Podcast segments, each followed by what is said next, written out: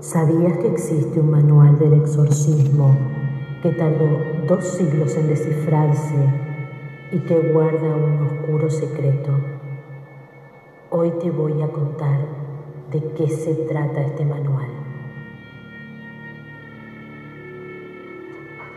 El 1753 llegó a manos del Museo Británico, pero recién en el 2019 los investigadores encontraron una explicación a las páginas del críptico libro.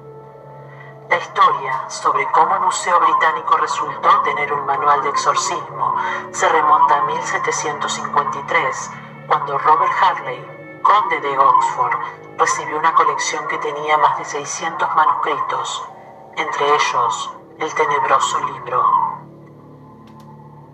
La colección fue heredada a su hijo, quien decidió venderla al Museo Británico. Allí los libros fueron categorizados en grandes variedades, obras clásicas, medicina, diarios, los que contenían cantos, cuentos, entre otros. Después los separaron en esas divisiones para cuidarlos de manera adecuada, ya que debido a su antigüedad debían estar en condiciones específicas para conservar su integridad. El nombre del libro, o más bien cómo lo catalogaron, fue Harley MS 2874. Se supone que era una obra de liturgia que describía las obligaciones del clero a lo largo del año. Pero el problema en cuanto a su contenido era que estaba escrito en una lengua que nadie entendía, que se caracterizaba por repetir consonantes. Así, sin mayor reparo sobre qué era lo que ocultaban sus páginas, se quedó en el Museo Británico por más de dos siglos. En el 2019 la Biblioteca Británica se encontraba en el proceso de pasar gran parte de su catálogo a su versión online, por lo que libros como este, que estaban olvidados, volvieron a ser relevantes. Sin embargo, para los funcionarios de la biblioteca de este momento fue fácil descubrir cómo quitarle lo críptico al texto. Sus frases iniciaban con consonantes y al revisar con mayor profundidad descubrieron que solo se trataba de un sistema de encriptación en el que algunas vocales son sustituidas por la consonante sucesiva. Resalta el citado medio. Con eso en mente, en la frase inicial se leería Coniuratium malignum spiritum, en latín, que en español se traduce a conjuro conspiración de espíritus malignos. Con el título aclarado, la biblioteca por fin pudo definir correctamente el libro. Era un manual lleno de rituales para realizar exorcismos. Además, no era tan único como quizás en algún momento se creía.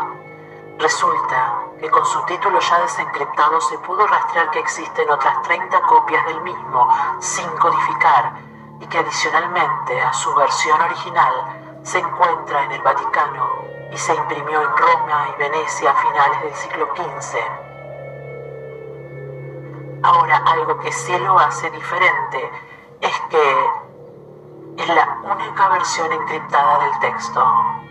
El porqué de esto lo explican los investigadores de la misma biblioteca, los cuales sospechan que cayó en manos del monje, que consideró que la información era demasiado delicada para ser leída por cualquiera. Según lo que se entiende, la obra contaba con frases que podrían controlar a los demonios y aunque en buenas manos esto serviría para ayudar a exorcizar a alguien, en malas manos podría ser catastrófico. Por lo que suponen, el monje temió que la información fuera de fácil acceso. Además, también importa la ubicación donde fue encontrado. Los monjes británicos no estaban tan familiarizados con los exorcismos como podrían estarlo los italianos, y se sospecha que el monje que encontró el manual pertenecía a la comunidad de Burrit Edmund en Inglaterra. La sospecha existe debido a que al revisar la obra, que por cierto está escrita a mano, bajo una luz ultravioleta, encontraron un texto casi imperceptible en el que se leía un indulto real Enrique VI a William Babington, quien fue superior del monasterio de Burrit Edmund para el sacerdote Suponen quienes estudiaron este libro, la publicación de sus páginas podría implicar que fuerzas y poderes muy grandes cayeran en las manos de personas equivocadas. Sin embargo, actualmente hay imágenes de este manuscrito disponibles en la página web del Museo Británico. Por ende, podrían caer en las manos de cualquiera y podría pasar cualquier cosa.